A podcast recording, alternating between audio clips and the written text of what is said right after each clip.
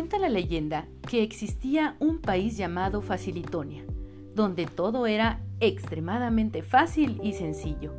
Roberto y Laura, una pareja de aventureros, dedicó mucho tiempo a investigar sobre aquel lugar y cuando creyeron saber dónde estaba, fueron a buscarlo.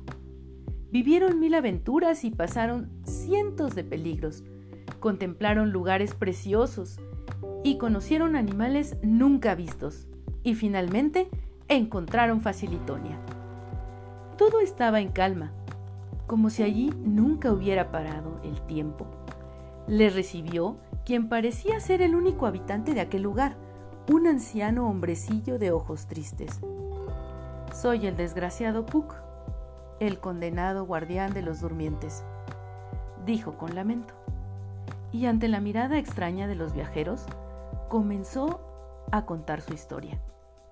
El anciano explicó cómo los facilitones, en su búsqueda por encontrar la más fácil de las vidas, una vida sin preocupaciones ni dificultades, habían construido una gran cámara en la que todos dormían plácidamente y tenían todo lo que podían necesitar.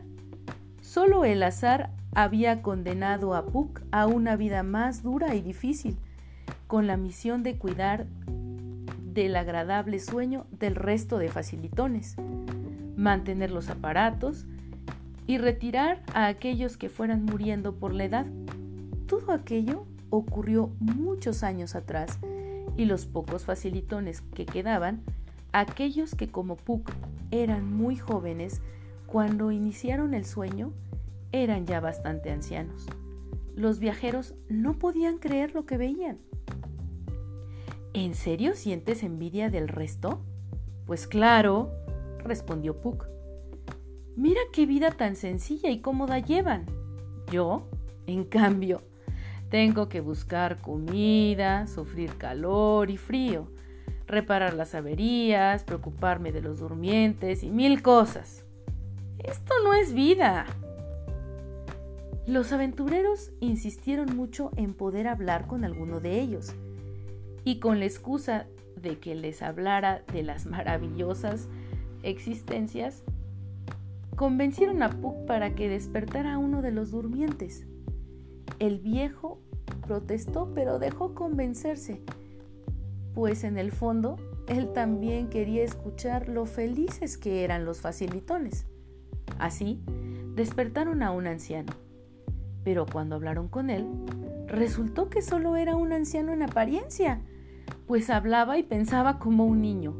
No sabía prácticamente nada y solo contaba lo bonito que habían sido sus sueños.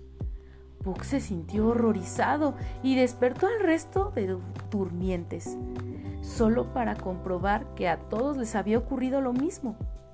Había hecho tan pocas cosas en su vida, habían superado tan pocas dificultades que apenas sabían hacer nada y al verlos se dudaba de que hubieran llegado a ser o a estar vivos alguna vez. Ninguno quiso volver a su plácido sueño, y el bueno de Puck, con gran paciencia, comenzó a enseñar a aquel grupo de viejos todas las cosas que había perdido.